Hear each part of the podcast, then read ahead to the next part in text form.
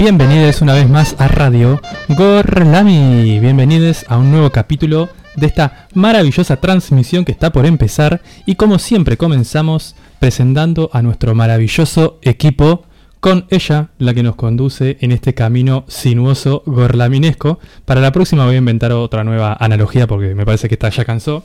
Y ella es ni más ni menos que Lola.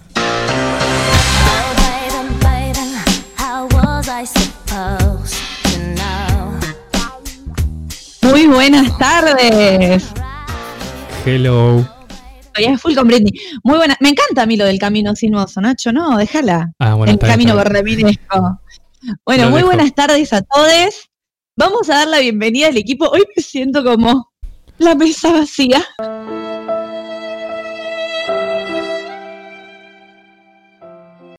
Han ocurrido unas pequeñas vicisitudes por las cuales parte de nuestro equipo no está aquí presente, pero sí presente en su espíritu. Así que le vamos a mandar un beso a nuestra queridísima Rita, que estaría sentada ahí a la derecha de Nacho, nuestra queridísima Lucy, nuestra queridísima Sarita, una banda de bajas hoy, chicos. Sí, la ¿Cómo nos mitad. abandonaron? Quedó el núcleo duro de Gorlami Radio. Eh, acá resistiendo a los violinistas del Titanic, digo yo. Pero paren, pongámosle la música a ella, que ahí ya hizo escuchar su voz y está presente, a mi queridísima Salem. I don't know what you heard about me, but a bitch can't get a dollar out of me. ¿Nos abandonó? No, está ahí, está ahí. Escuchas, ¿no? Pará, Se escucha, se escucha. yo no la escucho, ¿no? Posta que no la escucho. ¡No! Es una joda. Esto nos pasa por hacerte bromas a vos.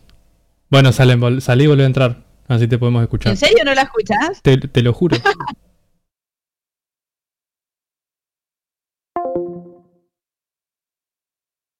Bueno, mientras tanto, Nacho, te podés autopresentar y Pará, te damos ahora la bienvenida hablando. a vos también. Salí y volví a entrar. A ver. Ahí está, ahí te ¿Estoy? escuché. Sí, sí, sí, vamos de nuevo, vamos Eras vos, eras vos. Era yo, era yo, sí, sí. A ver, acá la audiencia me dice que no se escucha nada. Atento, ¿se está escuchando? Alerta, alerta. Se tiene que estar No, escuchando chicos, todo. esto- estamos mufados. A ver, igual nuestro equipo que, que nos quiere y está escuchando el programa del otro lado. Sí, Tenemos el club de fans. escuchando. Ah, ahí está. Marian, Marian nos da la veña y dice, sí se está escuchando. Qué susto. Ay, no Ah, bueno, chicos, no nos asusten. Ay, chicos, somos, poquitos. Somos tres nada más. Bueno, presentala Bueno, de nuevo, Nacho, Salem, dale. dale. Presentala de nuevo, Dale, Salem. dale. Ah, ok. Y aquí está presente ella, que ya se hizo escuchar y que hoy tiene una gran conexión, nuestra queridísima Salem. I don't know what you heard about me, but a bitch can't get a dollar out of me. Bienvenidos y bienvenidas a este miércoles gorlaminesco. Siento que esto ya lo viví. Déjà vu. Déjà vu. Un error en Y la ahora Matrix. sí vamos a dar, y vieron que siempre hay algo que sucede relacionado al tema del día, ¿eh? Eh, te vamos a dar la bienvenida a vos, Nacho, que hoy vas a ser el capitán de este barco en alta mar. Nuestro Bueno. querido Nacho. Del Titanic.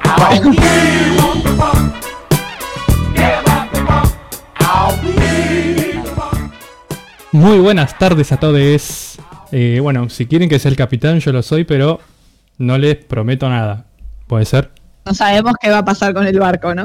Así es. Bueno, no, ahora, fuera de toda broma, No le hay, mandamos no hay un beso, curso de, de piloto. No. beso de capitán, grande a las chicas del equipo que hoy no pudieron estar presentes por otros temitas laborales y cosas de la vida. ¿Será que somos los que estamos más al pedo, chiques? Nosotros. Jamás. Jamás. No tiene que resumirse a eso. No, escúchame, acá somos- nosotros también somos gente muy ocupada. Sí. Eh, bueno, ¿qué onda la semana? ¿Cómo anduvieron? Del viernes hasta aquí. Porque ahora nos da más, más respiro de un programa al otro, ¿no? Claro, y sí, eh, como un- un- de una semana a la otra sí. Porque después, ¿Alguna ahora el viernes, ya como. Picadito. Ya que Vamos estamos, le decimos que el viernes a las 17 es el nuevo, el nuevo horario, ¿no? Porque si no.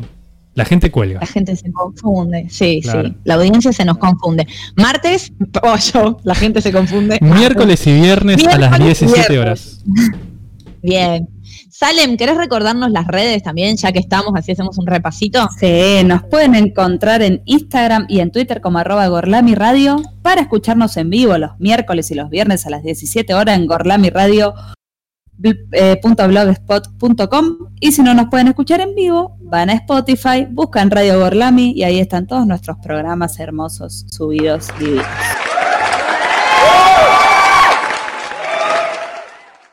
Un lujo. Bien, eh, un lujazo. ¿Algún chusmerío, algo que quieran compartir con la audiencia antes de que arranquemos con el tema Y lo del que día? podríamos contar es que el sábado nos juntamos a jugar a, a la Among Us. ¿Sábado fue? ¿Yo estuve? Sí, sí. ¿Estuve ahí? Sí, que fuimos Sí, a ahí, re piola. Sí, ¿verdad? Porque tuvimos a. Bueno, el lunes fue el día del estudiante, entonces era un día más relajado para nosotros. Eh, y el sábado, ¿verdad? Tuvimos una partidita hasta las. Yo me quedé hasta las tres y media de la mañana. Yo no voy a decir hasta qué hora, Cuatro. pero una hora Cuatro y media yo. más. Una, una, una hora más que, Belu, que Lola. Hasta cuatro Yo y media. media más. Sí, más o menos. Pasa que estaba muy enojado, estaba muy enojado porque no me tocaba ser el impostor en toda la noche. Empezamos a jugar más o menos doce y media. Hasta las cuatro y media, o sea, cuatro horas ¿En de juego. Me tocó ser el impostor dos veces. O sea, dos veces. Estaba indignadísimo. Así que Y yo indignadísima porque jugué y fui tres veces y yo odio ser impostora, tipo, soy malísima matando gente. Bueno, igual por ahí Ya, la vamos, ya los gente- vamos a introducir en este tema más adelante. Sí, sí, sí, para el, los, el que no entiende. los que estén medio perdidos. Yo también frustrada porque a veces lo que viene de arriba no siempre es tan bueno. Y yo estaba contenta con que, tipo, bueno, a caballo real no se le miran los dientes, ¿no? Me compré unos libritos por Mercado Libre, que se retrasó el envío, Sí. y me escribió el vendedor y me pone, mira, como se retrasó un poquitito el envío, eh, te mandamos un ejemplar de regalo. De plantas medicinales. ah, lo conté, exacto. Sí. Y yo dije, bueno, es una porquería, tipo plantas medicinales, lo uso de regalo. Y no, chicos, o sea, el libro está buenísimo, pero me enviaron dos ejemplares de un libro que ya compré. Ah, Mándenme otro. Hubiese preferido el de las plantas medicinales. ¿Me Ah, entienden? ¿te dieron dos libros de uno solo? Exacto. Hay un libro que se llama Las Malas, de Camila Algo, no me acuerdo, eh, que fue como un éxito, la obra literaria de la Argentina del año pasado. Estaba recontragotado. Bueno, genial, me mandaron dos, pero. ¿Qué decirte? Bueno, regaláselo a Hubiese alguien. preferido. También se lo Sí, podés ya, regalar a ya alguien. tiene. Ah, yo quería Ya que lo me lo regalo. regales a mí. Ay, ya lo asigné. No, no pasa nada, no pasa nada. No pasa nada. Bueno. La próxima que me. Ah, La próxima va para vos. ¿Qué les parece, parece si bien. arrancamos con el tema del día? Dale, me parece que arranquemos con el tema del día. Bien.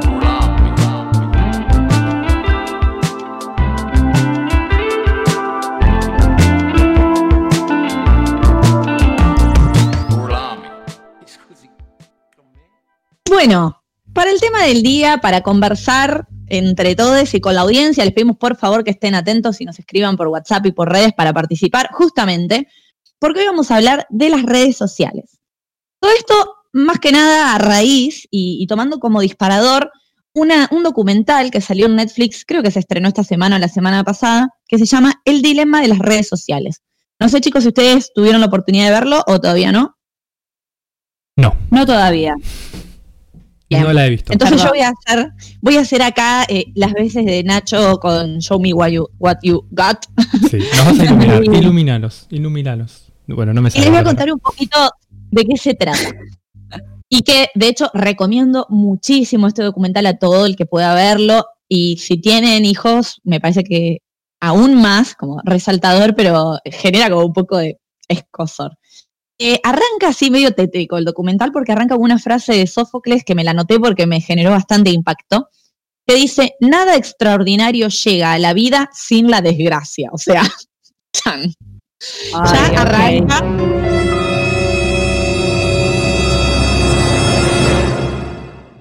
poniéndole un sentido tétrico a las redes sociales. Y bueno, el documental tiene como, como protagonistas a trabajadores, o mejor dicho, ex trabajadores de redes sociales de páginas de internet tipo Google, eh, trabajadores de Instagram, de Facebook, de Pinterest, de Twitter, y todos ellos tienen como un común denominador que han renunciado, se han retirado, se fueron de estos trabajos porque llegó un momento en que les hizo un ruidito donde eh, les parecía que lo que hacían en estas redes sociales, en estas empresas o corporaciones en las que trabajaban, no era ético. Les empezó a generar, todos ellos con familia, ¿no? Como mucha contradicción sobre lo que estaban gestando. Entonces, eh, algunos de ellos empiezan también campañas, movilizaciones, se convierten en oradores y a tratar de concientizar acerca de el peligro en el que estamos inmersos cuando tenemos, usamos y vivimos a través de las redes sociales. Entonces, eh, el documental plantea un poco, o se les pregunta a ellos cuál es el problema. En realidad, cuando empiezan a enumerar el problema, son un montón, o sea, no hay un problema, son un montón. Eh, se habla de problemas en la salud mental de aquellas personas que usan redes sociales, aislamiento y depresión en jóvenes y adolescentes, eh, consecuencias terribles, tipo inclusive hasta golpes de Estado que se pueden generar a partir de fake news, ciberataques, boicots en elecciones que se hacen mediante aparatitos digitales que no sé cómo se llaman, eh, problemas físicos de salud de jóvenes que se hacen cirugías, esto me pareció muy flashero. Muchos adolescentes se presentan a cirujanos para tener el rostro que tienen con los filtros de TikTok y con los filtros de Snapchat, los filtros de Instagram. Bueno, en fin. Terrible. Eh, una locura. Entonces las consecuencias son sociales, son físicas y tiene que ver con la salud de las personas. Y hablan de esto que en la actualidad se convirtió o, o que ellos le llaman el capitalismo de vigilancia, ¿sí? Entonces, ¿cuál es el peligro, dicen ellos, en el que estamos inmersos en las redes sociales? Y es que estamos haciendo uso y abuso de algo que aparentemente es gratuito, ¿no? Entonces decimos, che, qué loco, estamos consumiendo algo, estamos adquiriendo un producto sin pagar absolutamente nada. Entonces ellos dicen, ojo, porque esa es la trampa. Cuando el producto es gratis, en realidad el producto no es la red social, el producto sos vos. Y ahí empiezan a hacer todo un desglose y un análisis súper crítico de cómo el usuario, ellos dicen, el número es 2 mil millones de personas alrededor del mundo, son manipulados por las redes y somos un producto que se le vende a otras empresas y corporaciones como publicidad, ¿sí? Entonces, eh, y acá hay otro dato que también me anoté y subrayé para compartir, que me pareció como flashero, es que dice, solamente dos industrias en el mundo llaman usuario, entre comillas, a sus clientes, porque en realidad nosotros seríamos clientes de Instagram, no usuarios. Bueno, dice que las únicas corporaciones que llaman usuarios a sus clientes son el narcotráfico y las redes sociales. Es como, Chan. impactante. Ese es el nivel que tenemos. Ese es el nivel. Igual no me Eh, imagino, como que no me imagino mucho a, a los que venden droga diciendo, che, ahí viene un usuario. Le vendés vos, le yo. Pero bueno, Tiene un usuario, véndele un paquetito. Eh, Esto es lo que dice el documental. Yo les transmito, después lo, lo sujetamos acá a, a discusión. obvio, obvio. Eh, ¿Cuál es el, lo que ellos explican, no? Dicen que cómo las, esto es algo que todos sabemos, ¿no? Pero ellos lo detallan minuciosamente, cómo las distintas redes sociales chupan y filtran información en cada cosita que hacemos, cómo registran todos nuestros movimientos, eh, inclusive cuántos segundos estamos en cada imagen, en la imagen de qué persona, eh, qué sé yo, scrolleando el celu en Twitter o qué sé yo, las historias de Instagram, con qué persona nos detenemos más, eh, qué, produ- qué producto buscamos, bueno, ni hablar de dónde somos, nuestra edad, todo eso se recontra, sabe. Y a partir de eso se genera una especie de prototipo donde la información que nosotros recibimos es pura y exclusivamente personalizada para atraparnos como justamente como clientes de diferentes marcas o diferentes opciones.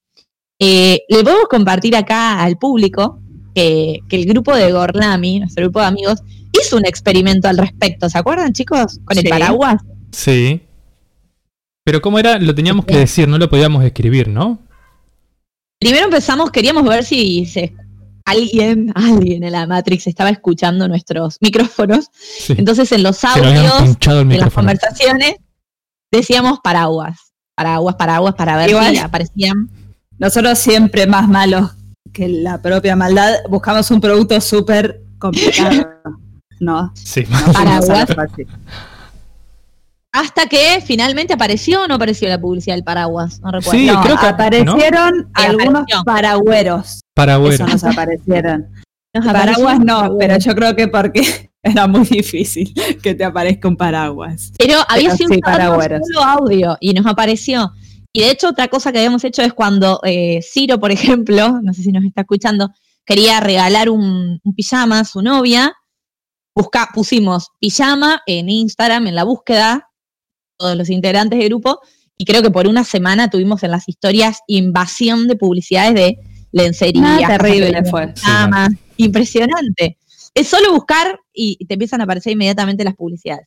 Bueno, todo esto desde ya lo sabemos, no es casualidad. Eh, el tema es cómo ellos empiezan a desglosar esto, hablan de la tecnología persuasiva, y acá ellos ya lo ponen en cuestión y hacen una discusión ética al respecto, y lo que dicen es, che, cuando se inventó la bicicleta, dice justamente uno de los, de los protagonistas del documental, eh, no se genera una discusión crítica de si hizo bien, si hizo mal, si perjudicó a alguien, porque cuando el invento, la innovación técnica o tecnológica es una herramienta para la sociedad, eh, nada, queda ahí, está bueno, no se presta a tanta discusión.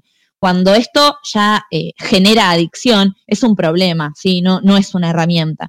Entonces hablan de cómo la tecnología persuasiva, en esto que ellos hablan del el capitalismo de vigilancia, se utiliza para manipular la vulnerabilidad de las personas y básicamente cómo hackean nuestra psiquis. Eh, dicen, por ejemplo, utilizan tecnologías para el contagio, que Rita nos está escuchando en este momento, a pesar de que hoy no está. Le mandamos un beso a Rita. Ah, la extrañaba ella. Rita. Eh, Rita, al principio de la cuarentena, nos pedía que nos hagamos usuario en un juego para que, para que ella le den, no me acuerdo que era chicos, Diamantes. Sí, algo le daban, algo sí. le daban. Reales, obvio. Algo le daban. Y no solo para, Para eso, también para aprovecharse, porque ella tenía como un nivel 20 y nosotros entrábamos a nivel 3 y claro, entraba y nos encanta. Sí. Sí. Re. Eh, entonces, esta, este crecimiento de las redes funciona exactamente así. Ellos ni siquiera tienen que promocionar la red social.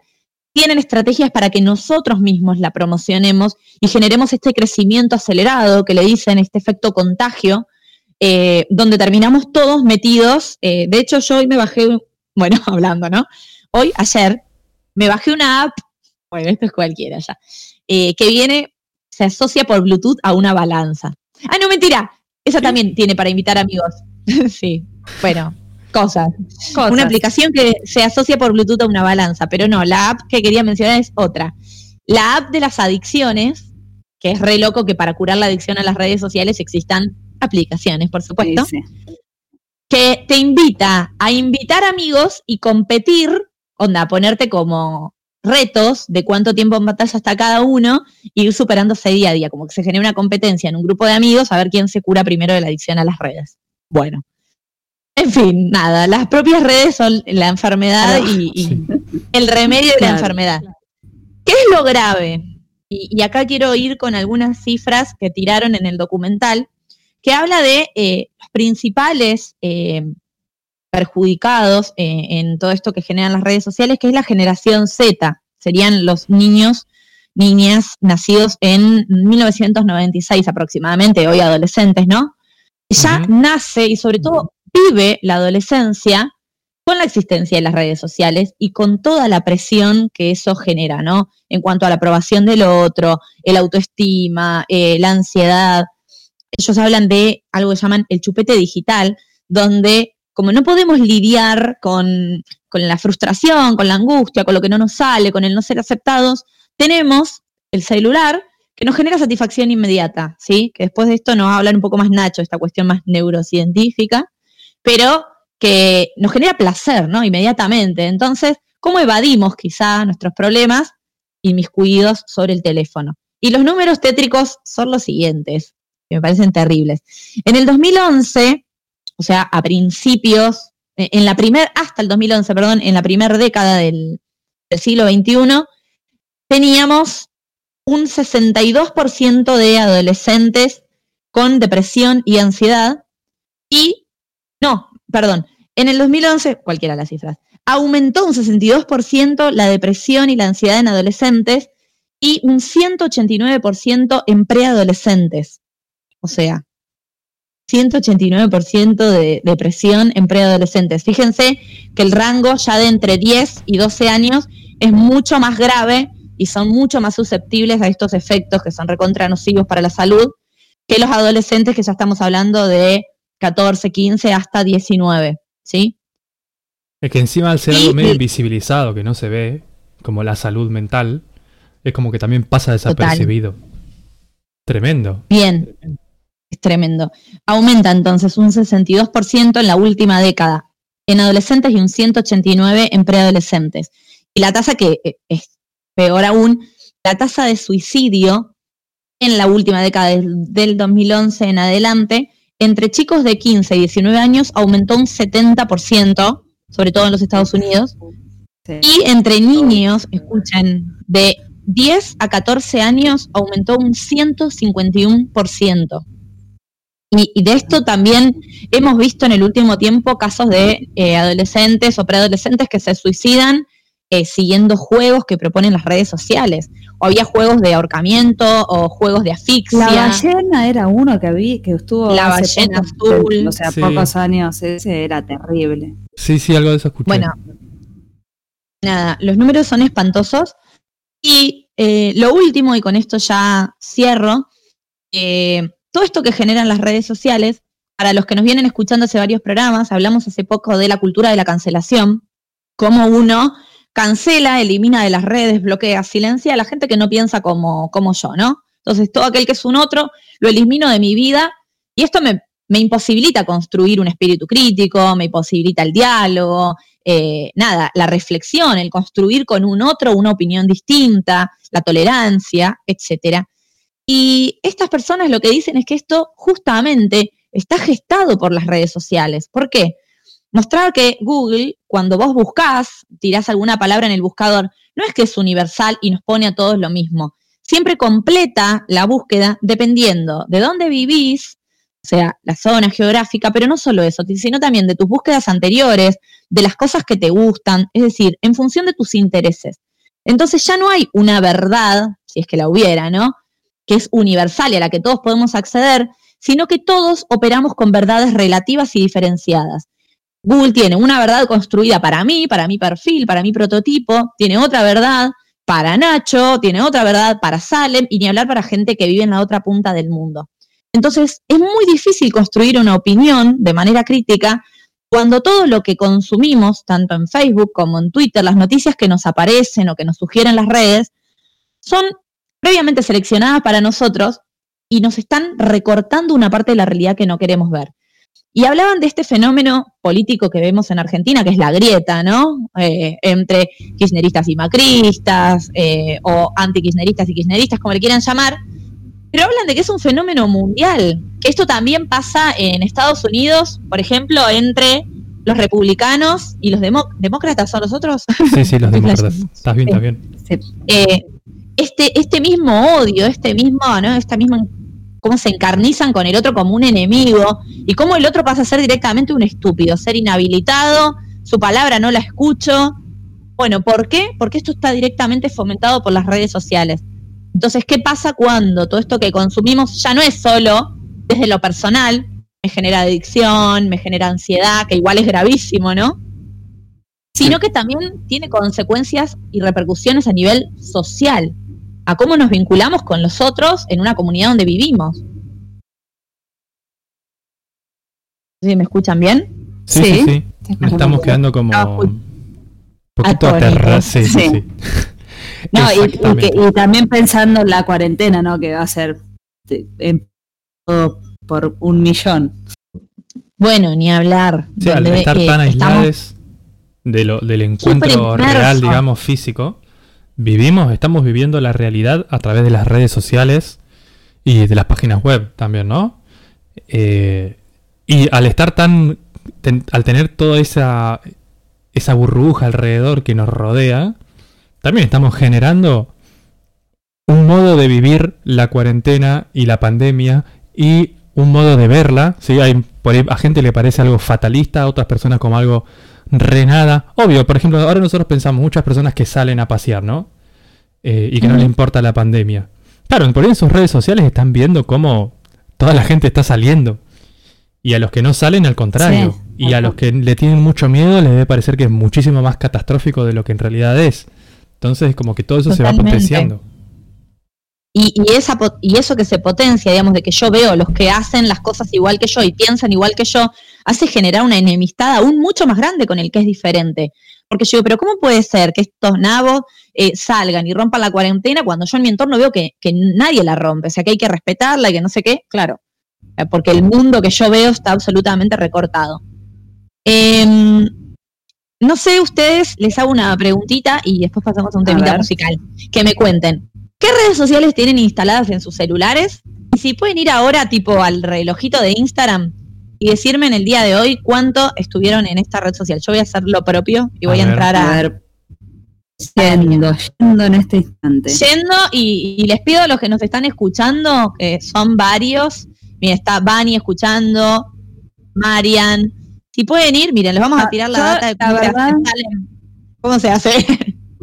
Sí, vas a tu perfil en Instagram, a las tres rayitas de arriba a la derecha, por lo menos en mi Android, no sé si es En- igual. Yo lo tengo también en así. Apple también. Eh, y va- te aparece tu actividad entre una de las opciones del menú. Bien, Y a los y te usuarios dice el- que lo- a los usuarios, ya soy un narcotraficante más. Sí. a, los, a los oyentes, Caro, que nos está escuchando, entren y chusmen a ver cuántos minutos le dedicaron hoy a Instagram. Tiro el mío, promedio diario malísimo. a ver. Promedio. 54 minutos, bien. Bueno, ¿y hoy cuánto? una hora de mi vida. Hoy, hoy, 54 minutos, promedio diario, una hora, siempre. Yo tengo hoy 43 minutos. Promedio diario, 1 hora 32 minutos. Pero el sábado, que fue el día que más estuve de la semana, 2 horas y 35 minutos. Miren, se está picando la audiencia. Caro me dice una hora 50 minutos, amiga, Eh, están afanando Oh. horas de vida. Quiero Marian decir, me manda una hora 27 voy a y lo multiplicamos semanal. Y lo Voy a sacar mi semanal. tarjeta de la tranquilidad para decir que el día de hoy estuve nueve minutos. Ah, Vamos. Promedio, diario, aplauso. promedio diario, 26 minutos. Gracias. Gracias. Gracias, gracias. Sí, pero Muy porque no está la de Twitter. ¿Y a ustedes les parece casual que Salem sea la más pacífica, la más calmada del grupo, la menos conflictuada? Ojo, Yo también soy calmado, ¿qué te pasa? Bueno, sí, vos también. Estoy, tenés Ah, estoy no. mucho más en Twitter. Acá Vani me dice, hoy 13 minutos, porque hoy, amiga, estuvimos laburando mucho, pero el promedio en la semana 57 minutos, y sí.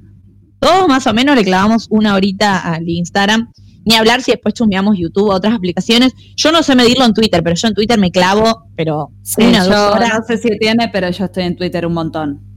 Todo Y lo que todos no tenemos- nuestra red social favorita. Sí, sí, sí. Eh, bueno, nada, como para repensarnos eh, y, y ver un poco esto, eh, para qué las usamos y cuánto en realidad eh, es, es es generalmente una adicción, ¿no? Porque yo a veces estoy en Instagram viendo la vida de gente que realmente no me importa, o sea, tengo mucha gente en Instagram, mismo influencers que por ahí tienen 20 historias contando nada, lo que desayunaron. A veces puede ser constructivo, tipo que te tire un aporte, un dato, pero a veces es la nada. Onda, dormí mal o tuve una pesadilla y vos estás ahí colgado viéndolo. Claro, bueno, a mí me pasa que yo Sí, ten- hice una... sin ver. Claro, encima de eso. Yo hice una limpieza y dije, bueno, voy a empezar a seguir a las personas que me aporten algo. Sigo bastantes cuentas de fotografía y también uno entrando más a ciertas cuentas de fotografía, como que eso se retroalimenta y te va, como que podés, eh, podés como formar el feed que querés que te aparezca también. O sea, dentro Claro, del, uso claro. responsable, ¿no? Sí, sí. La, la lupita te, te guía por lo claro. que te gusta. Sí, y bueno, ni hablar, el recorte que uno hace y después cómo ellos te van sugiriendo lo que te puede llegar a gustar. Eh, algo que también me llamó la atención y con esto cerramos eh, y vamos al temita, muestran eh, y ellos lo, lo representan de una manera actuada, no con personajes como si lo que está del otro lado de nuestra pantalla, nada, si fueran personas. Como dicen, che, hace cinco horas que no se conecta. Bueno, ponerle una notificación, pero ponerle de las que hacen ruido, acercarle una publicación de la ex, o sea, hasta, hasta ese punto de, de manipulación sobre nosotros, de por qué cuando ves la Ah, notificación una te han locura, me da un etiquetado, me da eso. te han etiquetado, pero no te dicen en qué te han etiquetado. Y eso genera la curiosidad de tener que entrar. Cuando entraste es una boludez, porque por ahí te etiquetaron en un sorteo, como suele pasar. Eh, pero vos ya, listo, mordiste el anzuelo. Y una vez que estás adentro, te cae la lluvia de información para que no te vayas. Generalmente uno pierde más tiempo del, del estipulado. Totalmente. Bueno, nada, ya tiré mucha información para ir a pensar, así que vamos a un temita musical y después continuamos con el tema de redes sociales. Así es, le queríamos acercar un tema que se llama Apocalipsis Zombie, que es del cuarteto de Nos, que habla un poco de esto de cómo hay una manada ahí que nos guía como cual zombies siguiendo los cerebros de las personas. Así que pueden escuchar la letra a ver si encuentran algo que les haga sentido. Vamos a escuchar Apocalipsis Zombie del cuarteto de Nos.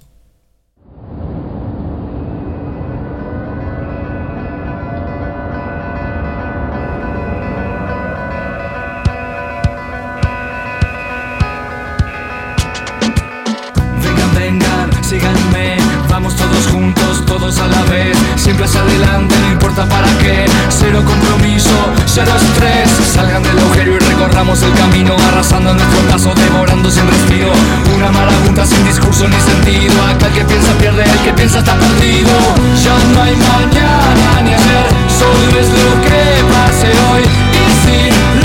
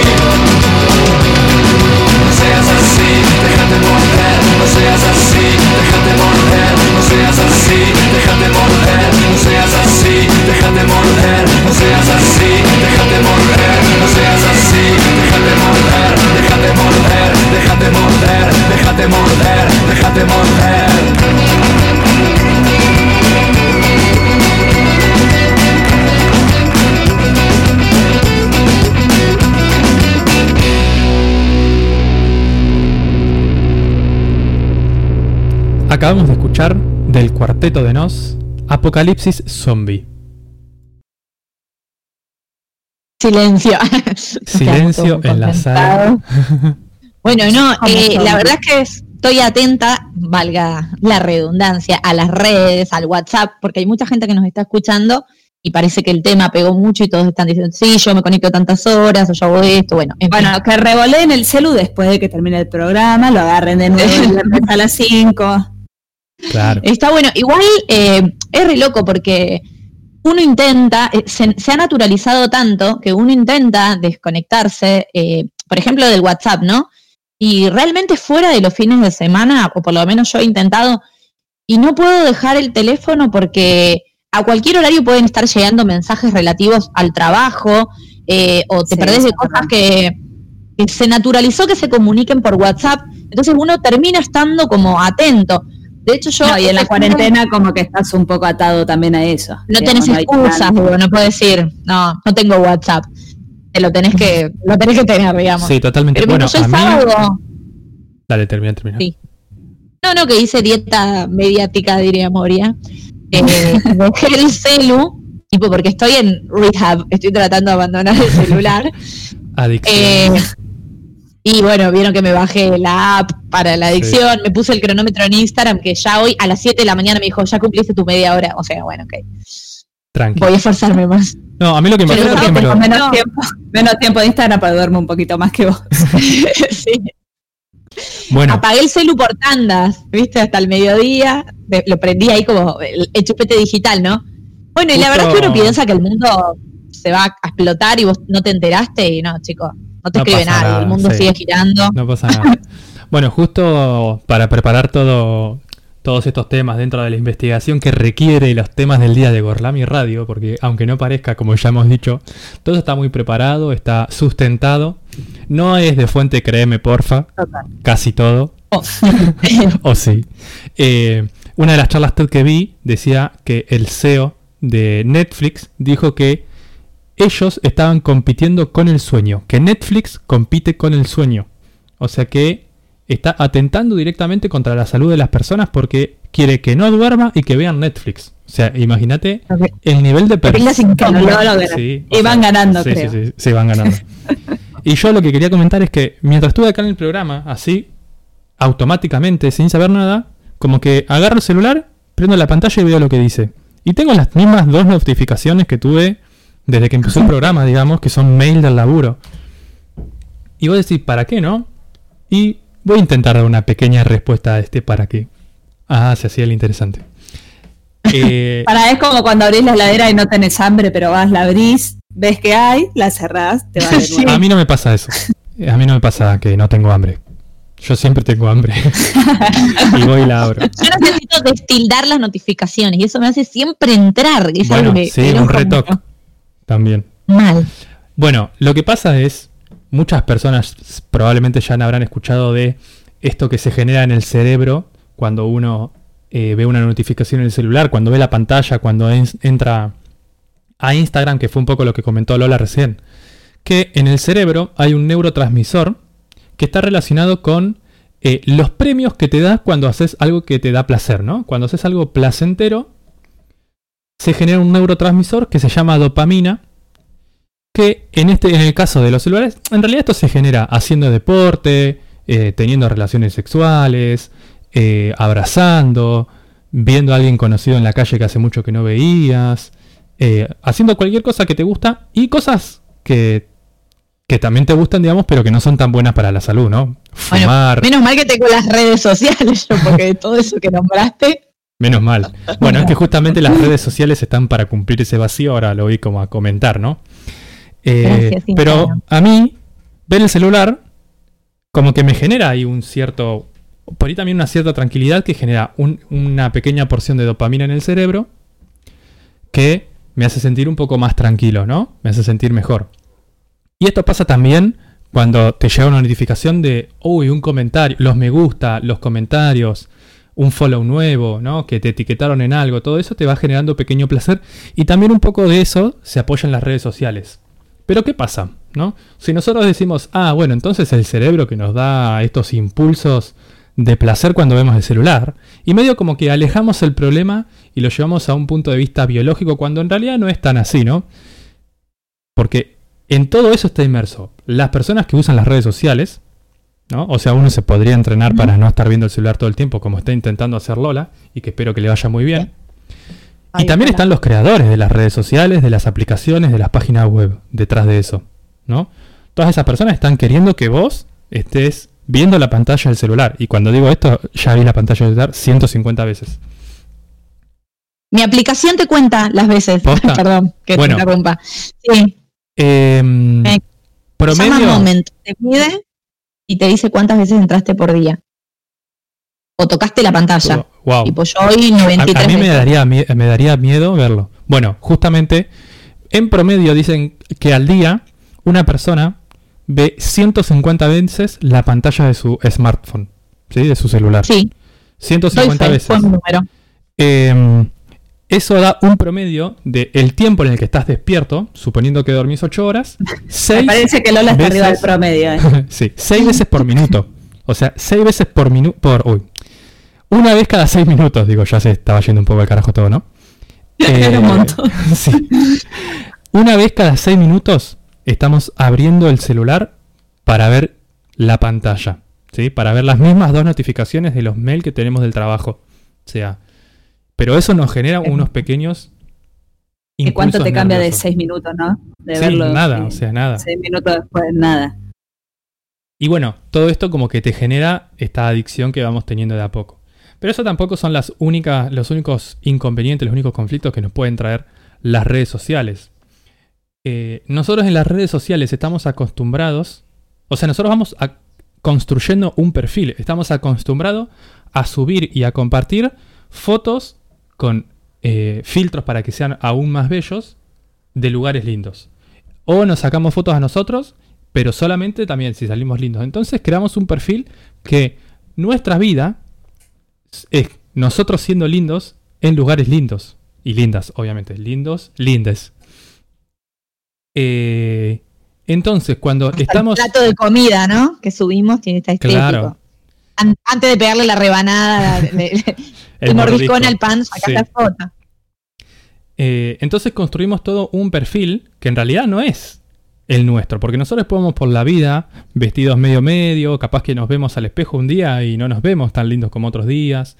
Eh, no siempre estamos en lugares impactantes, entonces creemos que todo aquello que no logramos compartir en las redes sociales porque no es tan bello, es algo que estamos haciendo mal, no estamos cumpliendo con el estándar. Y eso ataca directamente nuestra autoestima. ¿No? Y nos vamos sintiendo como que, uy, esto que hago, uy, mira ese, está en la playa azul, uy, mira ese, el, el puente de Brooklyn, o, o esto o lo otro. Y yo Y- acá en la pelo pincho. Claro. Eh, y muchas veces pasa que en las redes sociales decimos, bueno, voy a subir... No, yo esta foto no la subo para que lo vean los demás. Yo esta foto la subo para mí, porque me gusta como soy, porque, por esto, por lo otro, pero si vos tenés una foto que te gusta como sos, no la ponés en las redes sociales, la colgás en tu pared, no sé, haces otra cosa. Porque las redes sociales son justamente eso. O sea, están preparadas para vos crear contenido para que otras personas lo vean Para el otro. Lo vean Claro. y lo aprueben. y lo ¿No? aprueben. Sí. Total. Ese es como otro, un segundo paso. Porque si no, posta, vos, no sé, entras a tu galería y la ves a la foto y listo. No- ni siquiera tenés que, que imprimirla. Y bueno, como que todo esto te va construyendo un modo de vivir con las redes sociales en tu vida. Algo eh, también dentro de la investigación, eh, en Silicon Valley, que es donde nacieron y proliferan la mayoría de las empresas de tecnología como Google, eh, Facebook, Apple, como, es como el centro, como Detroit era el de los autos, bueno, Silicon Valley es como las empresas de, de tecnología. En ese lugar hay un laboratorio que se llama Laboratorio de Tecnología Persuasiva, donde hay gente extremadamente capaz, ¿sí? súper inteligente, investigando cómo hacer que las páginas web y las aplicaciones manipulen el modo de pensar y las cosas que hacen las personas. ¿sí? O sea, hay un estudio particular sí, para controlar, persuadir e influenciar el modo de pensar y eh, las cosas que hacen en la vida. Entonces, esto se relaciona directamente con lo que decía Lola de te pueden generar una grieta, te pueden generar un golpe de estado, te pueden generar que compres ciertos productos, te pueden generar cómo te sentís con vos mismo, porque es lo que está pasando también. Entonces, es pueden generar que gane las elecciones gente que nunca hubieras pensado. Totalmente. Entonces, detrás de todo esto, hay como hay algunas. eh, algunas intenciones un tanto perversas. Hay un concepto que, que nombró Lola recién, no exactamente igual, pero más o menos similar, que es el hackeo de la atención. ¿Cómo- En, la, en la- en el documental, ¿cómo lo mencionan? ¿Vos Sí, como el, el ha- hackeo psicológico. Hackeo psicológico. Bueno, el hackeo de la atención. En las redes sociales, nosotros no somos eh, las personas beneficiadas, claramente, como dijo Lola, somos los usuarios, los... eh, somos casi como una mercancía, ¿sí? Una moneda que está en las redes sociales es nuestra atención, el tiempo que nosotros estamos en, en esa red social. Y esa la red social se la vende a empresas que tienen sus productos.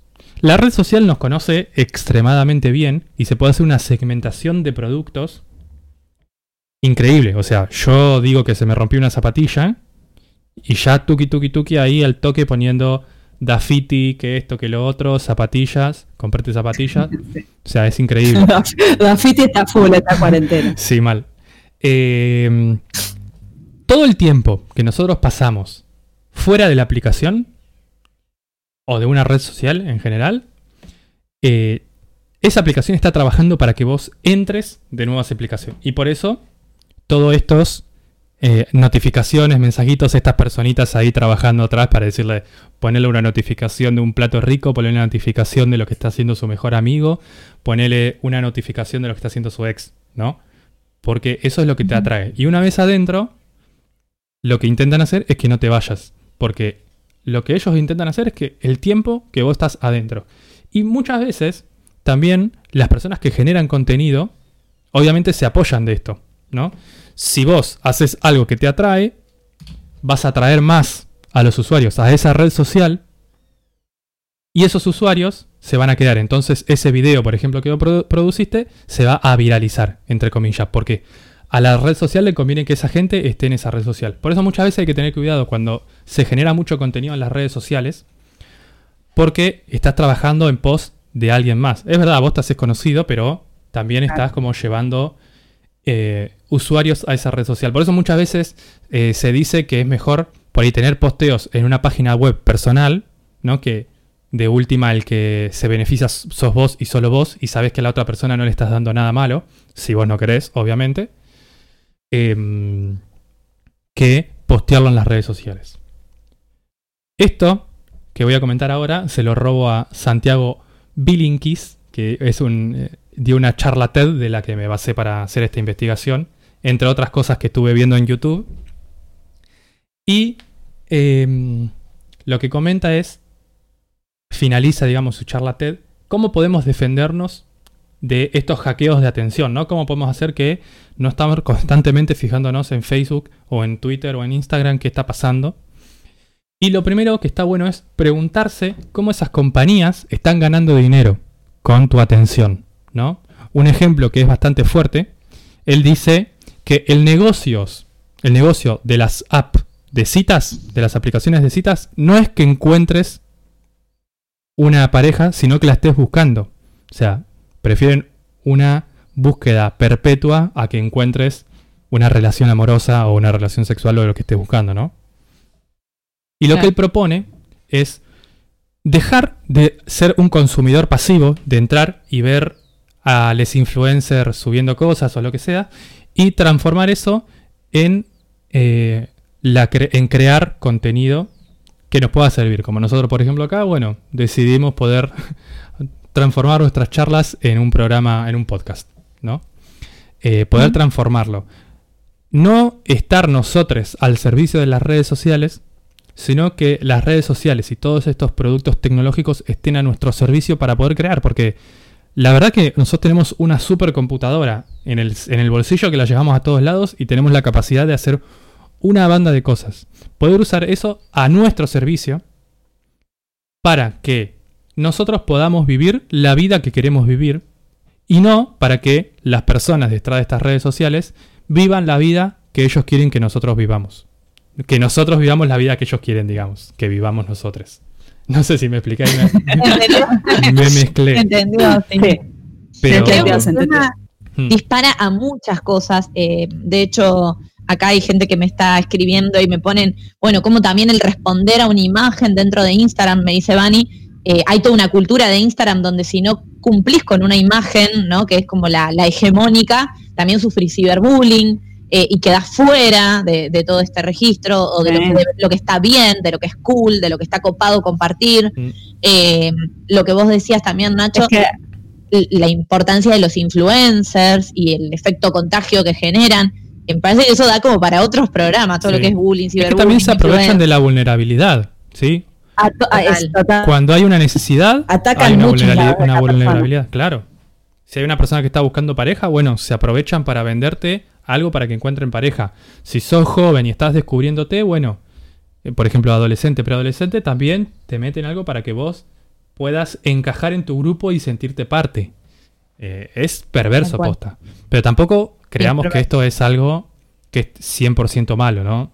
También nosotros tenemos que No, tener, no, como en todo el resto de las cosas un consumo crítico, un consumo responsable, no ser alguien que está parado tomando bueno frente a saberlo. la pantalla. Totalmente. Claro. Bueno, Eh, eh, perdón, Salem, vos me parece que tenías también para compartir como el- las Sí. aplicaciones puntuales, ¿no? Sí, iba a decir esto, que así como atacan vulnerabilidades de la persona de distintos lados, yo estuve así como investigando un poco eh, lo que afecta el bolsillo.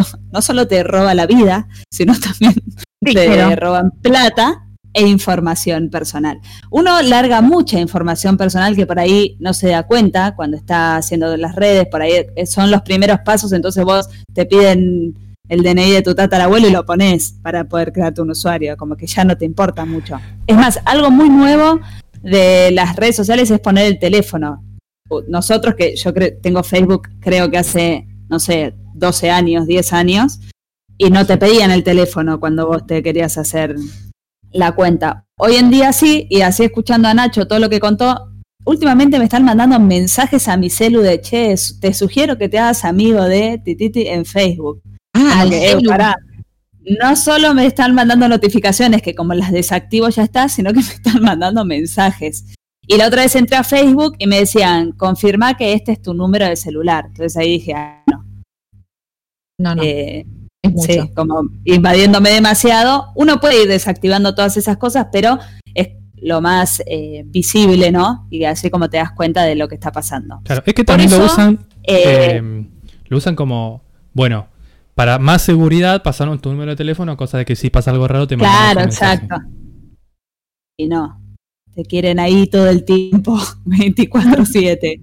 Bueno, y por eso eh, también eh, hay muchas empresas y desarrolladores de, aplicaciones que hacen aplicaciones falsas, quitan otras aplicaciones originales, como lo pueden ser Facebook Twitter, Instagram, pero también otras que nosotros no conocemos, ni los creadores, ni las cosas originales, como para engañar y meterse en tu celular. Estas aplicaciones son las que cuando te descargas te muestran y te traen todo el tiempo contenido, como dije hoy, malicioso.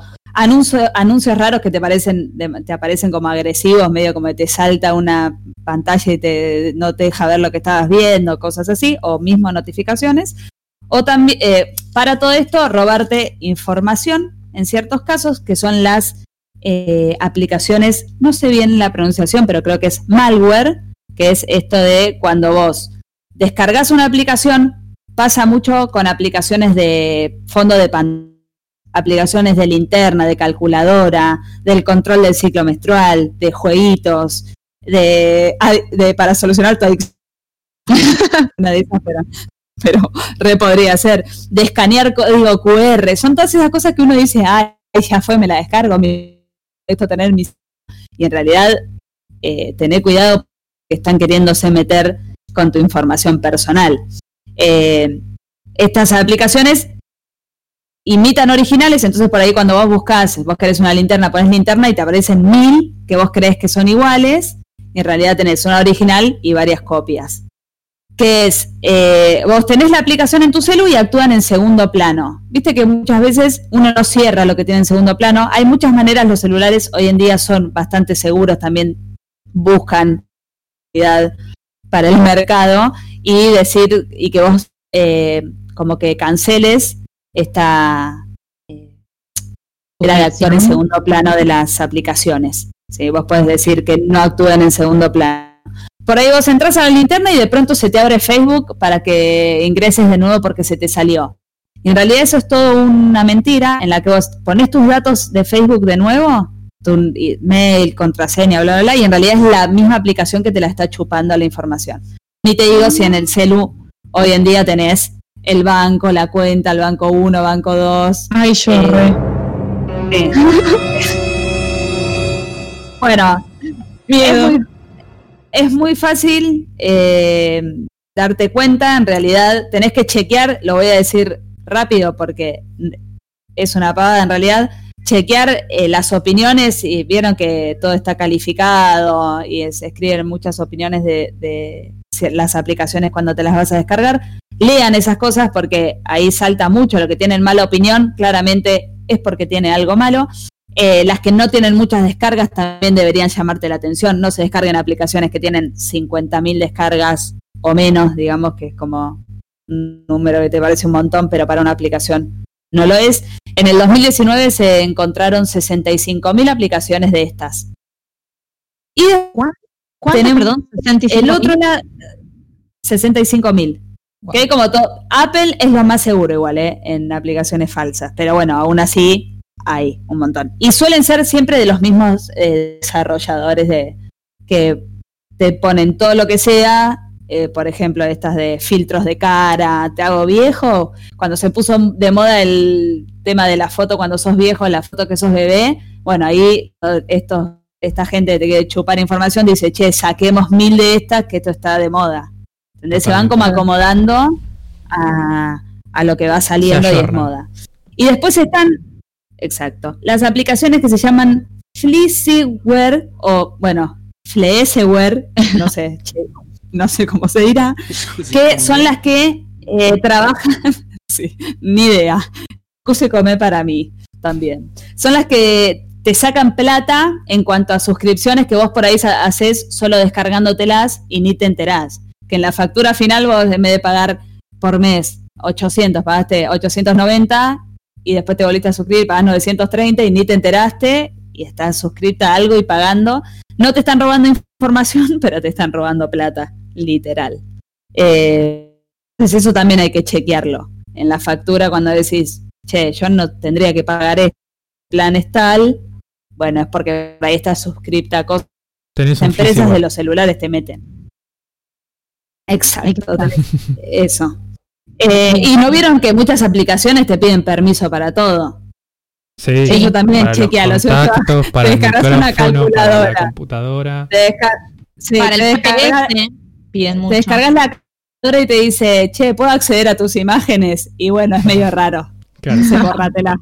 Es como que también eso te tendría que hacer notar que estás con una aplicación bastante turbia. Bueno, me parece que hemos hecho como un aporte, ya que nuestra audiencia ha quedado medio traumatizada, pero por lo menos Espero nada, para estar atentos, para prestar atención, para, como me decía una amiga el otro día, eliminar las cookies de las páginas, por ahí buscar cosas, buscar de incógnito, no sé, tener determinados cuidados, fijarnos dónde ponemos nuestros datos personales. Sí, bueno, perdón, Lola. eh, las, las aplicaciones también estas engañosas que te roban mucha información son las de limpiar. O sea, cuando te quieren... eh, Para, tipo, Te para sacar los virus. Para sacar los virus o, o limpiar la RAM. es un mismo virus. ah, bueno, yo la que recomiendo para eso es una de Google que se llama Files, Files. Esa está muy buena para limpiar, es de Google y es sana. Ok. Es sana. Ponele. Aprobada. Aprobada. Google en Bien, todo. porque la radio también es servicio, mis queridos. Así que acá está- brindamos. yo- al final es como que estamos haciendo, me dice acá eh, algunos oyentes, estamos haciendo un poco el efecto contagio, porque también estamos sugiriendo otras aplicaciones. Yo recién dije Moment, que es la que estoy tratando mi adicción al celular. Sí, tengamos cuidado con esa, le tengo desconfianza. Sí, yo esa, sí. Bueno, Ay, ay, la voy a eliminar, chicos. yo, Bueno, ¿qué dale, parece? ha- hacelo vos misma con tu propio poder de voluntad. Claro. Bueno, voy a intentar. Voy a, voy a volver entonces a la vieja usanza como me enseña mi psicóloga conductista, tipo con la libretita y anotar objetivos diarios. Es mejor. Eh, vamos a ir a un temita musical, entonces eh, así continuamos con el programa, ¿les parece? Dale, vamos. En esto de las redes sociales, viste, nosotros nos queremos asustar, un poco asustamos, pero la realidad es como poder pensar críticamente todo esto que nos está rodeando y que nos están bombardeando de información. Entonces ahora tenemos como una pregunta, ¿nos quedamos en las redes sociales o nos vamos de las redes sociales? Vamos a escuchar de The Clash, Should I Stay or Should I Go?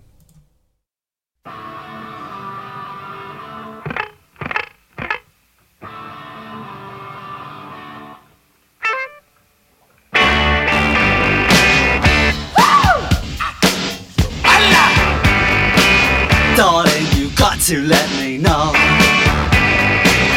Should I stay or should I go? If you say that you are mine, I'll be here till the end of time. So you got to let me know. Should I stay or should I go?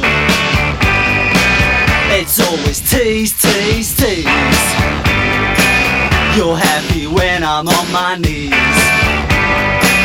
One day it's fine and next it's black. So if you want me off your back, well come on and let me know. Should I stay or should I go? Should I stay or should I go now? Should I stay or should I go now?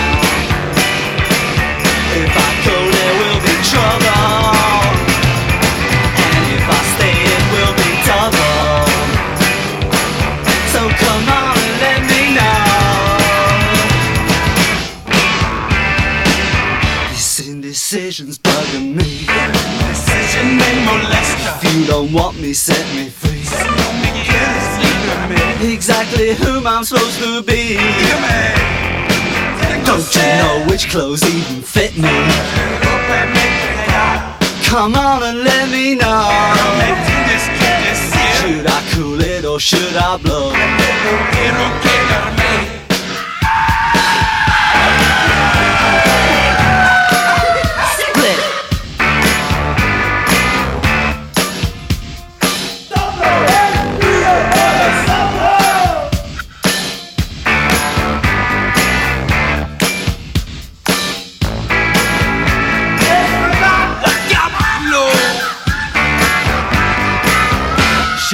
Stay or should I go now?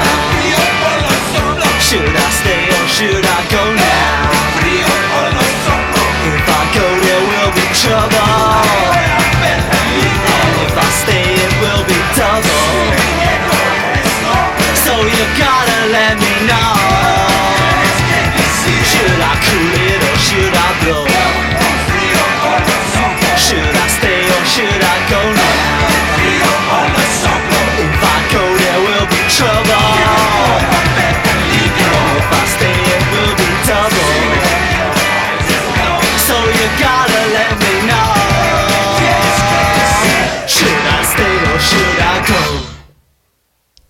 Chan. Should I Stay or Should I Go? de The Clash.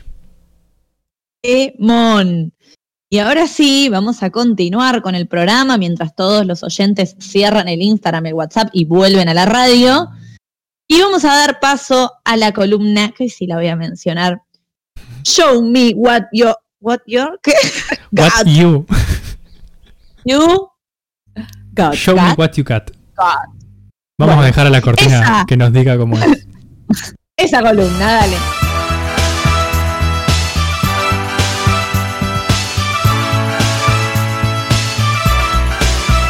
Show me what you got.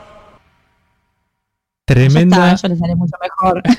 Sí, o no, es el original, ¿eh? está extraído originalmente de la serie de donde es. Locura.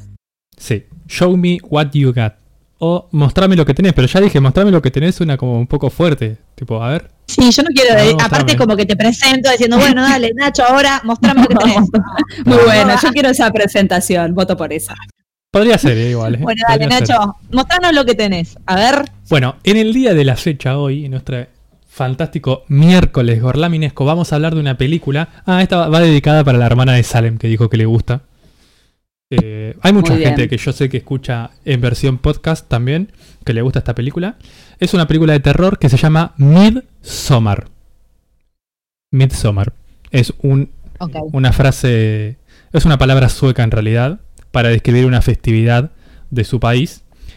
Pero bueno, ahora voy a entrar un poco más en detalle para que lo entiendan. La película se llama Midsommar y el- la traducción, el terror no espera a la noche. Chan. Ya voy ya voy a decir por qué Todo todo esto esto. solo dice Midsommar. No. Midsommar, dos puntos, el terror no espera la noche. Así se llama la película. Midsommar es como, no sé, como en la mitad del verano. Porque esta celebración, bueno, esto no le iba a contar, pero esta es una celebración del norte, de tipo Suecia, en donde eh, celebran la noche más corta, que para ellos la noche más... Como el San Juan en España, ¿viste? Como la noche de San Juan, que es la noche más corta del año. Bueno, ellos festejan Midsommar, que es la noche más corta del año, que en realidad es tan corta la noche que no existe. Son varios días que no tienen noche, porque cuando al estar tan al norte, eh, hay unos momentos en que no se hace de noche Están de joda. en ese lugar. Así Como es. Rusia en el mundial. Ah. Claro, que era de- eran las 11 de la noche y todavía era de día. Eh, y por eso el terror no espera la noche, porque es una película dentro del género del terror que es completamente de día, en casi el 98% de la película. Bien, esta película es del director Ari Aster, que solamente tiene dos largometrajes, que el anterior que hizo antes de Midsommar es Hereditary. ¿La conocen? ¿Hereditary? No. No. A ver, bueno, voy a es. Sí, yo creo que la vi, ¿eh? ah, es otra película de terror que también es muy buena película. Ah, no, Es rara. terror no hay chance. Es rarísima. Ah. Es rara, es muy. Sí, es rara, es rara, es muy buena. Eh, que para mí es mejor que Midsommar. Es, está entre un poco más lo tradicional, pero a la vez escapa de lo tradicional. Pero bueno, no importa porque no venimos a hablar de Hereditary, vinimos a hablar de, eh, de Midsommar. Solamente como para comentar eh, de dónde viene su director Ari Aster. Bien, la actriz que interpreta el papel protagónico es Florence Pugh, creo que se pronuncia así, que quizás la conozcan porque actúa en Little Woman. ¿sí? En Little Woman es la más little de las Little Woman, es Amy March. ¿Vieron la última película de No. Little Woman? No. No. Véanla, véanla porque para mí es la mejor Little Woman. Little Women, Women se pronuncia porque después Claudia me reta. Little Women Eh, Ah, pará, boludo, pero me estás Ay, es hablando de que Sí. nos está tirando un montón. Ay, pero Sí, decime mal. mujercitas. no Bueno, mu- mujercitas. mujercitas. No, es la no más la vi, mujercita la de las mujercitas. Mirala porque es tremenda. Para mí es una de las mejores. genial. Perfecto. Bien, ella es la protagonista de esta película Midsommar. Que la verdad que actúa muy bien. También, bueno, no sé si tan bien como mujercitas, pero está ahí. ¿De qué trata la película? ¿De qué va? ¿Sí? Empieza. Paren, en los primeros. Le tengo que hacer una encuesta antes. Los primeros cinco Paren. minutos de película hay tipo un hecho catastrófico, podríamos decir. ¿Se los cuento o no Vas a se los preguntar cuento? si es spoiler o no. Sí, ¿se los cuento o no se los cuento? Y si Eh. son los primeros cinco minutos real, Son los primeros Sí. cinco minutos reales. Es lo primero que se ve. O sea, no se ve a nadie más y se ve eso. Entonces Bueno, sí, yo creo que sí, que vale. bueno, está esta chica eh, llamando a su hermana, creo. No importa. La cuestión es que están en la casa de esta chica, donde ella no está viviendo en ese momento, y se ve como un tubo que sale del escape del auto, del auto encendido, va hacia la habitación de los padres y se le mete por abajo como que alguien con el tubo de escape del auto asesinó a los padres y en la habitación siguiente una chica que era la hermana de Amy March que se llama Dani en este largometraje con el tubo en la boca. O sea asesinó a los padres y se suicidó. O sea así empieza la película. Uh, este es un buen hecho o sea está bueno poder también decirlo porque a partir de esto es sabes si la vas a ver o si no la vas a ver. O sea si te bancaste esto puedes mirarla. Si no te la bancaste bueno quizás eh, no la mires o mirala Lola, Lola, ya cuando dijiste de terror, la negó. no la miro. Sí, yo mal, la totalmente. cancelo. No Bueno, miro películas. Así empieza la película y eh, la protagonista, que se llama Dani, eh, bueno, sufre est- esta, esta catástrofe en su vida, esta tragedia, y encuentra o intenta encontrar refugio en su pareja, en su novio, que medio que no, no le puede dar ese refugio que está buscando. De hecho, él la iba a dejar antes de todo esto, pero como le pasó todo esto, no la deja, ¿no? Eh, bueno, como él está muy pegada a su novio en esos momentos, pegada como intentando encontrarlo, ¿no? Porque sean muy novios. Porque la verdad que la pareja no, no funcionaba muy bien, él no es muy... medio bobo. Muy novias. Sí. Medio bobo. Entonces, los amigos de, de este muchacho tenían planeado, estudiaban antropología, tenían programado un viaje a Suecia, ¿sí? A la familia, a conocer a la familia de uno de esos amigos. Y cuando digo familia de uno de esos amigos, quiero decir a la secta más sectaria de toda Suecia. O sea, era una secta Mm. clavadísima. Eso me encanta. Sí. Hacen un plano bastante interesante y eh, ya están como ahí en el viaje en el avión. Y llegan a Suecia, todo muy lindo, todo de día, todo dorado. Y eh, ahí empiezan a conocer a la familia de este muchacho, que bueno, ya les digo, era una secta. Y como es una secta y es una película de terror, no puede pasar nada más que todo se vaya al carajo. Eh, un poquito de un sacrificio humano por acá, un poquito de drogas por allá. Un sacrificio humano, genial. Sí, sí, sí, sí. Y bueno, todo esto le pasa también en el medio mientras que Dani se da cuenta que su novio es un boludo interesante, ¿no? Bien, eso es más o menos la película, tampoco voy a entrar tanto en detalles porque eh, ya sí ahí estaríamos spoileando. Aunque la película misma en sí misma se spoilea sola porque tiene dibujos por todos lados que te va mostrando qué va a suceder, pero bueno. Libre interpretación, sí. Eh, ¿Qué es lo mejor de esta película?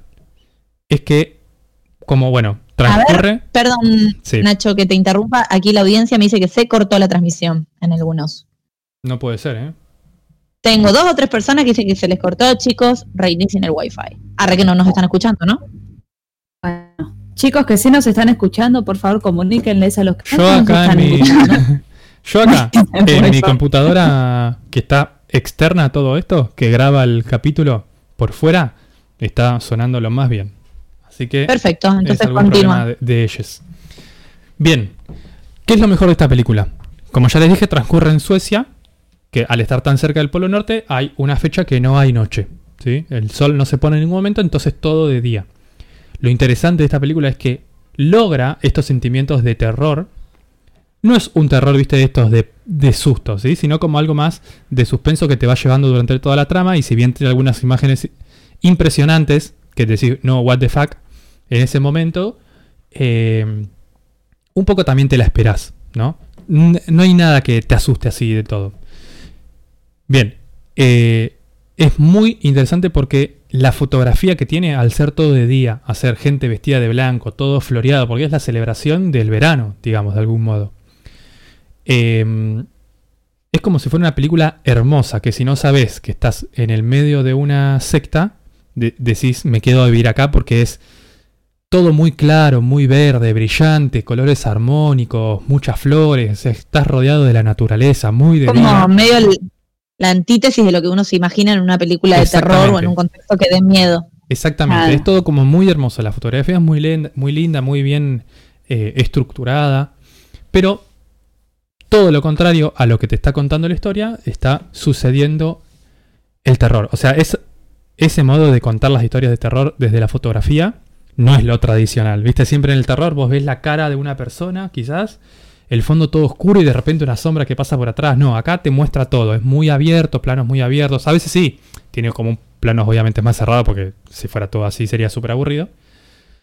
Em, pero tenés un contraste muy fuerte entre lo que estás viviendo en el lugar en el que estás y lo que está sucediendo. Perdón, es más un estilo, voy a hacer una pregunta y espero no Sí. Arruinarle la película a nadie. Es más de un estilo sangriento que eh, Em, miedo, terror. Hay sangre, hay momentos eh, en los que son explícitamente sangrientos.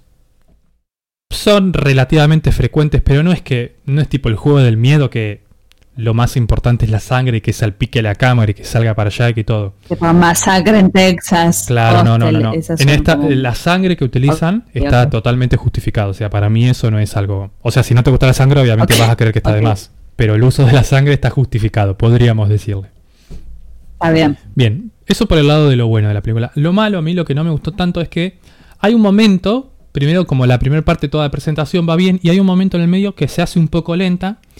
Eh, pero bueno, después de que pasas eso, ahí hay como algo, cosas que se repiten que yo no llegué a dilucidar si son cosas que el director quiere que se repitan. Pero bueno, es como algo extraño ahí. Eh, y después, bueno, si ya tenés el final, que te tiran el final en la cara, que está re piola, que obviamente no lo voy a decir, pero que está muy bueno.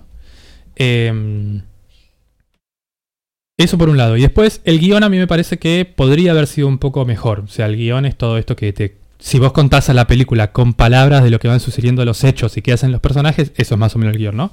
Yo creo que le podrían haber sacado un poco más el jugo, pero bueno, tampoco soy un experto como para estar diciendo que podrían haber mejorado. Eh, Sos nuestro experto. bueno, Así bueno. que te creemos todo lo que digas. Perfecto. Bueno, sin duda, lo mejor de esta película es que tiene, o sea, todos los componentes visuales, la fotografía, el vestuario, la dirección de arte en general, digamos, está espectacular. ¿sí? Todo como una campiña en la que querés vivir toda tu vida, pero es diabólica porque eh, matan gente, básicamente. Eh, además, lo- los dibujitos que están en las paredes también están re piolas.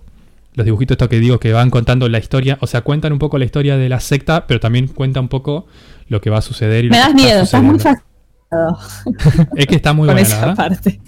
No, no, los dibujos son recopados. Bueno, nada. Eh, como para ya ir terminando, no es una película para todos los públicos. O sea, tiene partes, como ya les dije, de contenido explícito. Eh, yo no lo considero que sea algo intolerable ni innecesario de mostrar, pero bueno, hay gente que no le gusta y está. Como que tengan esos, esos cuidados. Ya sabiendo la primera escena, la primera escena es totalmente explícita con lo que le conté, entonces ya sabiendo lo que pasa en esos minutos, ya sabes eh, qué te vas a esperar.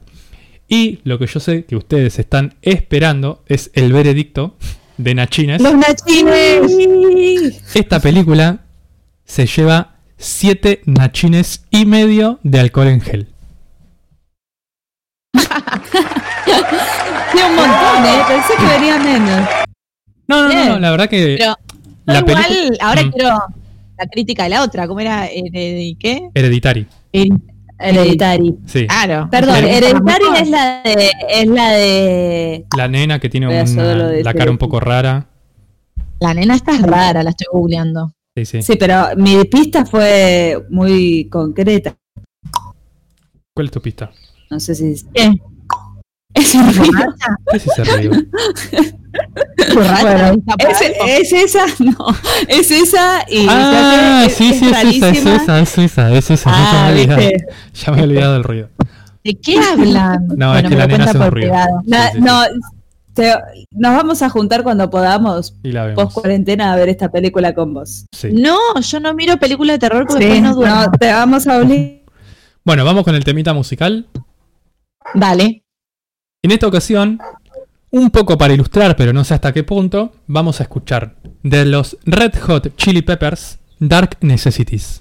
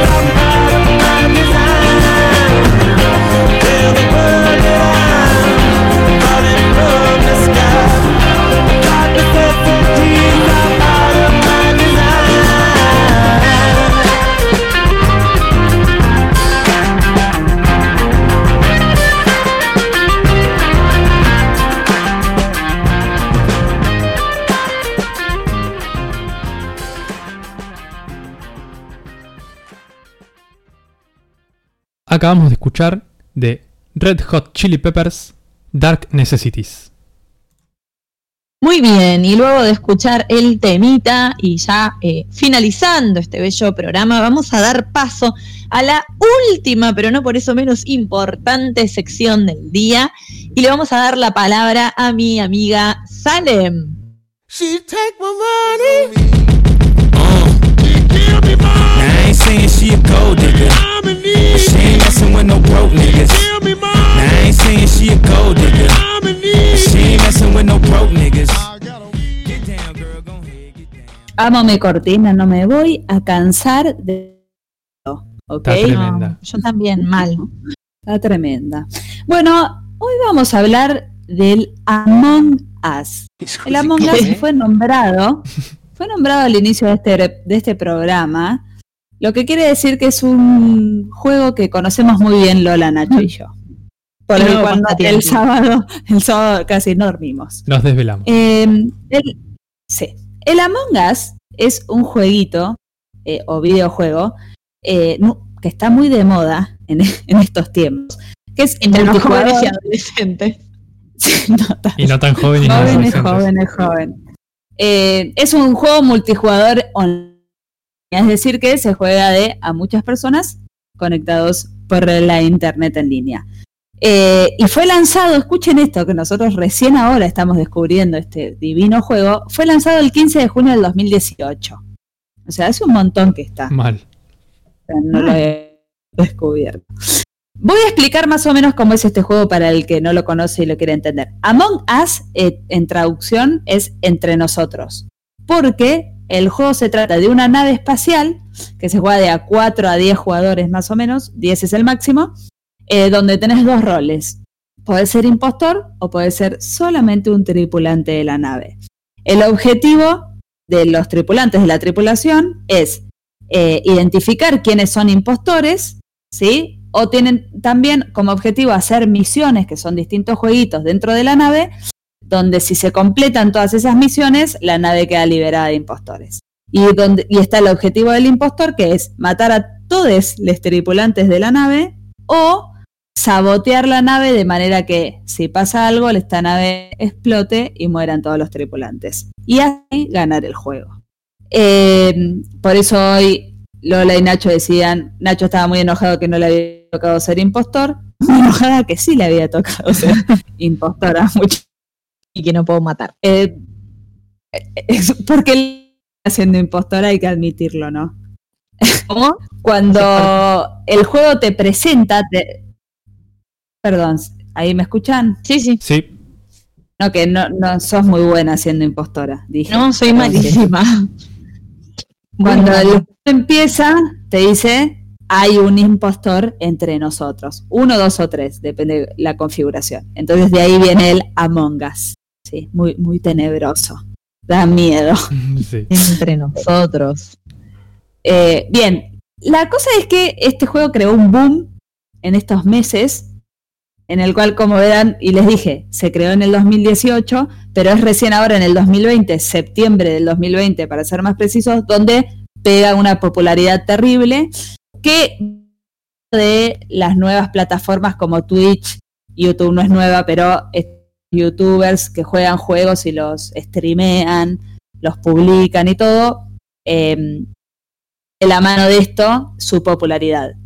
Eh, hubo un juego hace poco, yo no sé si no si lo conocen, que es el Fall Guys. Sí, No sé si alguna vez lo vieron no, o lo no. jugaron. sí, yo sí. Eh, que salió como una, yo no, nunca lo jugué, pero es como una carrera donde tenés mil obstáculos y los son todos como muñequitos medio, medio bobbies de manejar, ¿no? Como medio Es medio como- y tenés que ganar. Eh, ¿Cómo se llama este programa que tenía colores y que competían tipo con, co- con boludeces? Tipo corriendo arriba de, una, de, una- sí. de unas plataformas. Eh. Supermatch. Supermatch. Los Sí. juegos son más Bueno, mira, ese, en serio. Sí, pero gana uno solo. gana Sí, uno. no tiene mucha, no tiene mucha vuelta. Claro. O sea, era- es como una carrera con obstáculos. Bueno, eh, creo que por la popularidad de Fall Guys es que vino la popularidad también de la Among Us, pero el Fall Guys ya bajó en ventas y descargas y el Among Us está subiendo todavía un montón. La plataforma que es Steam, ¿no, Nacho? Si no me Sí, equivoco. Steam, que comercializa. Bueno, en septiembre Una red social de juegos. Ponele. Bueno, es el top 1. Está ahí eh, encabezando las más vendidas. Y, a- y creen que va a seguir siendo por eh, unos meses más, porque es una locura el éxito Sí, que tuvo. Es más, los creadores, eh, nosotros como jugadores podemos decir que los servidores andan muy mal de toda la gente mal. que está jugando a la, a la vez. eh, y entonces, en vez de hacer el juego, que además es un juego en 2D, entonces es muy loco que un juego en 2D esté con tanto éxito, que haya superado a un montón de juegos que tienen muchos mejores gráficos y cosas para hacer. Eh, entonces hicieron como un Among Us 2 y además van haciendo actualizaciones cada una semana o dos, como que el Claro. juego va... Igual este no es el Among Us su 2, vida. ¿eh? Este que está No. ahora es el Among Pero Us esto 1. es- Ah, en vez de hacer expansiones ya están pensando en uno en claro, un sí, 2. sí, sí. es como el, eh, lo nuevo. Pero, y están creando este uno, nuevas actualizaciones semana a semana de lo que necesitan por la eh, cantidad de descargas y usuarios que tiene. Y Ya eso nos complica mucho, amigos, para jugar. Cuando llegás y no tenés la versión en la que están jugando los otros. mal, o Ah, cuando los servidores mucho. no te dejan crear una partida porque hay 7 mil millones jugando. Voy a dar una cifra que es que el- en los celulares, en la descarga móvil, eh, en septiembre ya está superando los 85 millones de descargas el juego. Así que ¿De descargas pagas? No, No, en el celular en- no son pagas. paga. Ah, en el celular es No. gratis. Eh, es gratis. Y eh, encima, pocos juegos ya han llegado a esta cifra. Son pocos los juegos que superan los 80 millones de descargas. En la computadora sí hay que pagar, pero hay maneras de descargárselo gratis. Y lo que tiene este juego es en 2D y todos dicen, che, mirá, el, qué locura. eh, es que es poco lo que, porque obviamente algo siempre de plata tiene que haber. Cuando es gratis, el producto sos vos. No, pero en este caso deberías pagarlo. Es que te- si te compras ropa, te puedes comprar mascota, te puedes comprar colorcito en los trajes de Ah, las lo que se llaman las microtransacciones dentro de los juegos. Exacto, que son baratas y son pocas, así que no es mucho la plata que uno, no es mucha la plata que uno invierte, pero el juego está pegando una popularidad que no es necesario tampoco, porque están ganando bastante bien los creadores con estas descargas. Totalmente. Yo quiero decir que para mí la magia del Among no está en A el ver. juego en sí mismo, porque acá hay gente que me dice, el juego es una Tengo- porquería. Sí, sí. A Tengo, ver, tengo ahí como unos tips, no, pero quiero que me digas para vos cuál es la magia, a ver.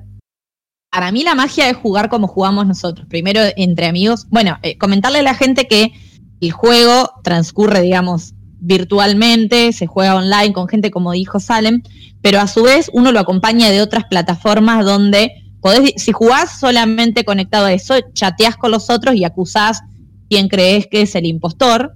Eso se puede, pero para mí jugarlo han acompañado a la mafia o al poliladron, si quieren una referencia al. a Claro, es que- una onda esto. Pero si solo es mediante el chat, tipo para mí es el verde, para es aburrido.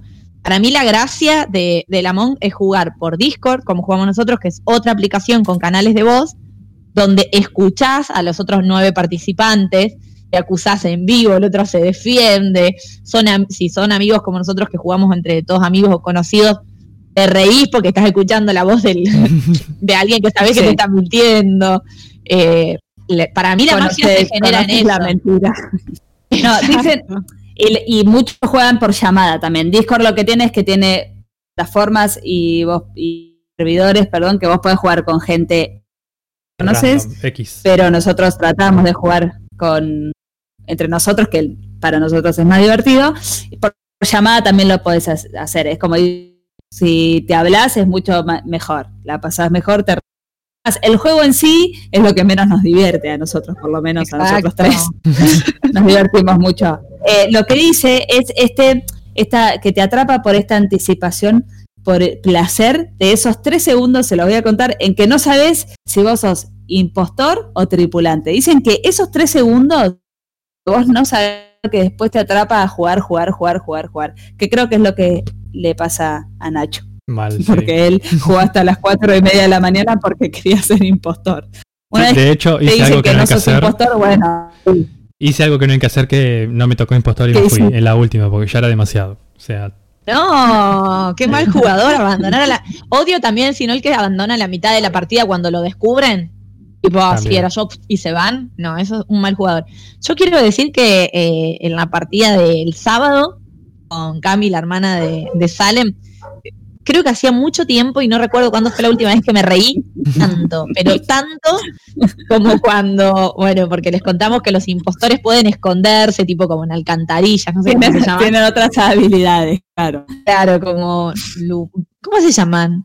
Ventilación, ¿no? la ventilación, Sí, los ductos de Sí, ventilación. rejillas, cantarías. Bien. Bueno, tipo, la vi salir de ahí, o sea, eso quedaba en evidencia de que ella era impostora, por ende asesina, y estábamos las dos solas en ese habitáculo, así que yo solo pude correr por mi vida. Con, y, pero aparte, si no lo conocen, googleenlo, son unos dibujitos muy graciosos, o sea, con forma de Sí. nada. No tienen brazos.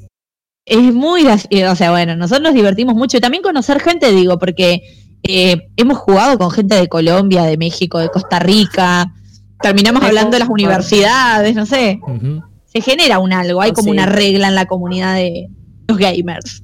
Te haces ami- amigos de eh, amongueros también. Después entras y decís, che, está conectado este, juguemos con este, que ya hemos jugado, nos divertimos.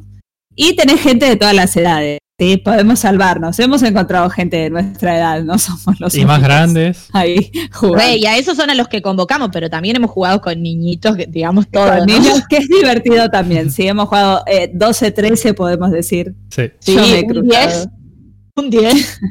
El niño español ese era muy chiquito también. Pero bueno, le, le hemos traído entonces una cuota de información a la comunidad. Eh, pueden probar y ver si les gusta. Se lo recomendamos divertida. 100%, ¿eh? Yo Sin lo sin recomiendo. Se lo recomendamos divertido. 100%. Y, y si pueden armar un equipete de 10 amigos y jugar escuchándose, es lo más. Muy divertido. Es lo mejor. Y se deja el celular aparte jugando ahí. Esto no cuenta como red social, ¿o sí? ¿O sí? Y no sé. Eh, Si compartís con tus No amigues, si compartís con tus amigues y estás haciendo algo compartido, no estás Estamos en solo. cuarentena. sintiéndote está- mal. permitido. Claro. Para mí sí. Perfecto. Bueno, bien, hemos aportado hoy sobre redes sociales a nuestra comunidad, así que nos vamos a ir despidiendo. Les agradecemos a todos por estar escuchando del otro lado. Los invitamos a escucharnos eh, el viernes a las 5 de la tarde. Le mandamos un beso grande a Rita, a Sarita, a Lucy. Ay, las dije en Un otro beso enorme. No Un beso importa. grande, las extrañamos mucho. Uy, uy. Ya fue. Y, ay, pero pon el de Sari también. El de las chicas que juntas. Puse los tres. Estaba, estaba, Ah, lo Sari. escuché.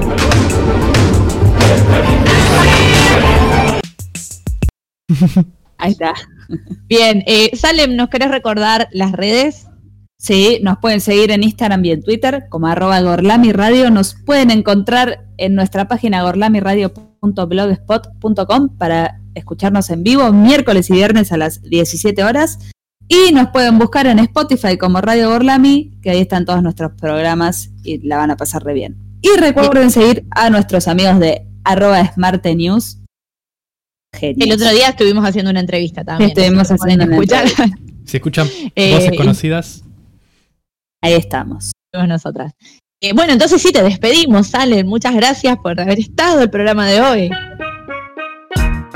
I don't know what you heard about me. But a bitch can't get a dollar out of me. Muchas gracias a todos y a todas los que nos escucharon. Fue re raro que me despidan primera. Qué lindo. Sí. Es cortito hoy. Muchas gracias por todo, el cerebro y el conductor de este barco, eh, nuestro queridísimo Nacho.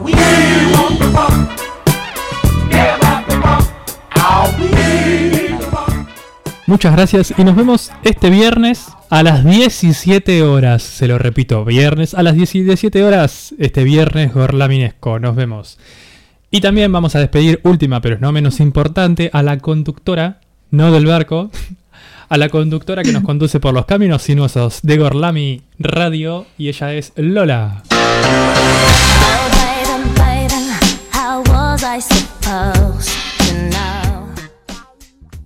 Muchas gracias Nacho, muchas gracias equipo, a los que estuvimos, a los que no están, a los que escucharon del otro lado. Y a los que estarán. esperamos el, y a los que estarán. Los esperamos el viernes a las 5 de la tarde. Los dejamos con un temita y nos vamos a jugar una partida Among. Totalmente, ya estamos pensando en jugar eso. Vamos a escuchar, para irnos así de despedida, de Childis Gambino Algorithm. No sé si lo pronuncié bien.